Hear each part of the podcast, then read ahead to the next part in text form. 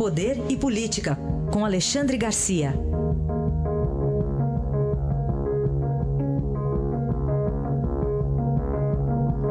Alexandre, bom dia. Bom dia, Raíssen. Bom dia, Carolina. Bom dia.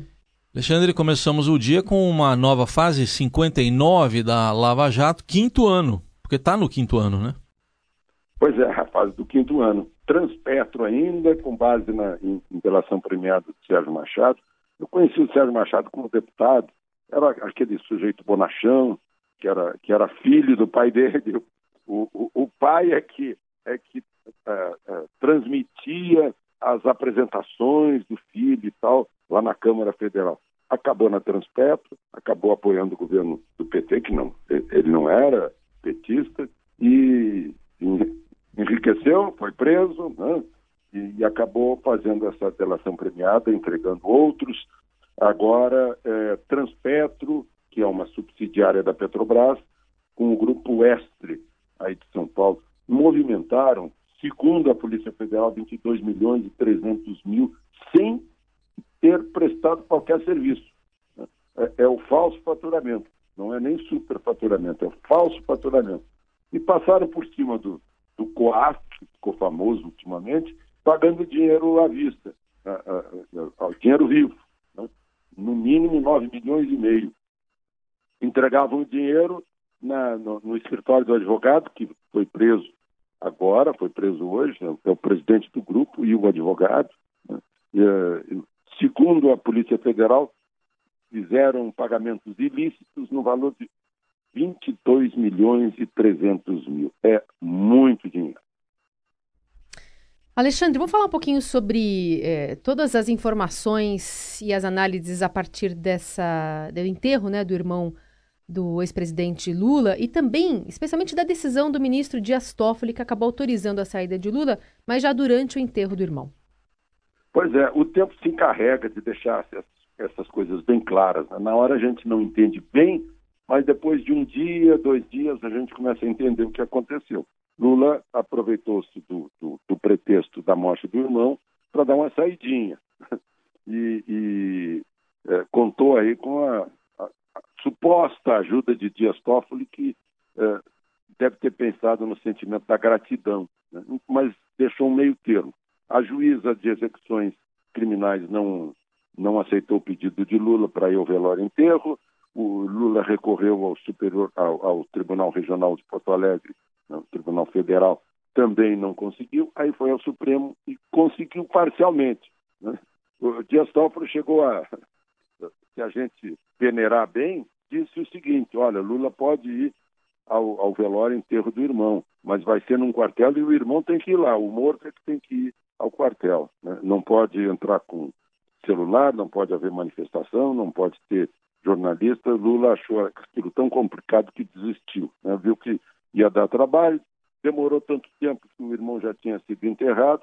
Além disso, é, pesquisaram os jornais da época e, e, e, ficou claro que Lula, quando morreu o outro irmão, ele nem foi. Né? Ele era presidente da República, nomeou um, um, um irmão ainda vivo para é, representá-lo no enterro do irmão que havia morrido. Então a, gente percebe que era uma tentativa de uma saidinha, de aproveitar para fazer manifestações, manifestações de apoio a Lula, né? e a, as autoridades ficaram preocupadas porque haveria manifestações também contra a saída de Lula da prisão. Poderia originar um tumulto, os órgãos eh, governamentais estavam mais voltados a Brumadinho que ao enterro de irmão do Lula, e Lula então permanece lá na, na prisão sem ter saído e sem querer uh, visitar ou receber a visita dos parentes lá no quartel. Uh, de qualquer maneira, ele recebe visitas semanais. Alexandre, hoje, último dia do recesso parlamentar, a partir de amanhã, uma nova legislatura começando com eleição das presidências da Câmara e do Senado. Eu contei aqui nos dedos nove postulantes no Senado, não sei se eu estou enganado ou não, mas um deles Tá com medo, Alexandre? Todo mundo está com medo, né? Do Renan. Está todo mundo com medo do Renan, então estão fazendo, estão procurando um, um abaixo assinado de, eh, contra o Renan, que seria fazer a votação aberta. Né?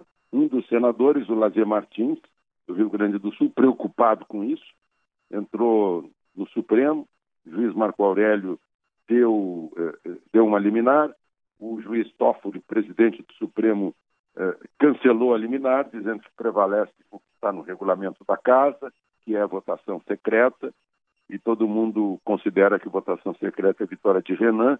Mas, enfim, decide-se hoje, na verdade. A votação é amanhã, mas vai ser decidida na véspera. Né? Nas reuniões de hoje, dentro do partido de Renan, há uma postulante, a Simone Tebet, que é senadora de Mato Grosso do Sul, filha do, do Rames Tebet, que já foi presidente do Senado. Certamente esses nove candidatos vão ficar reduzidos aí a uns, a uns três. Né?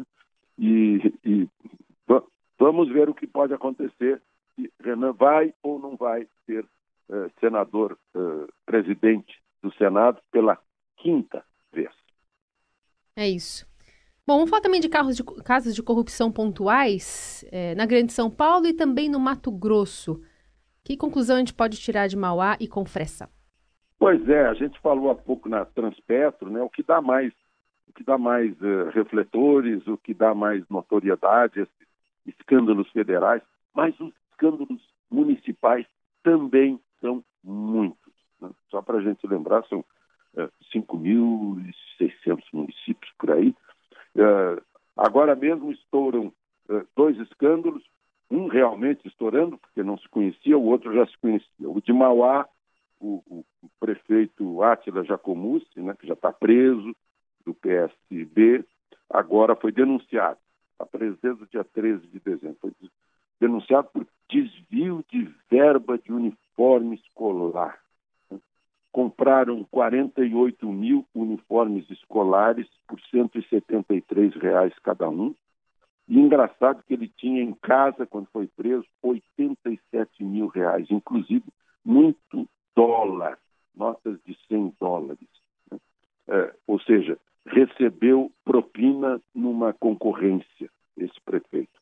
E outro prefeito, lá de Mato Grosso, né, ah, foi também foi preso lá, município de Confresa, 4 milhões e meio desviados da merenda escolar. Quer dizer, prefeito metendo a mão em uniforme das crianças, em merenda das crianças. Apareceram dois casos, agora imagino em mais de 5 mil municípios o que está acontecendo nos municípios que são mais distantes dessas repercussões no rádio, na televisão e nos jornais. Tudo bem, lógico que toda corrupção deve ser condenada, mas na merenda, acho que na saúde não, não, não dá. É, né? Não, é, dá não, não dá é, nenhuma, mas essas aí é. são piores ainda. É, no, no grau de, de, de, crueldade, digamos assim, estão no, nos pontos máximos. É isso. Este foi Alexandre Garcia, que amanhã estará de volta aqui ao Jornal Eldorado. Obrigado, até amanhã, Alexandre. Até amanhã.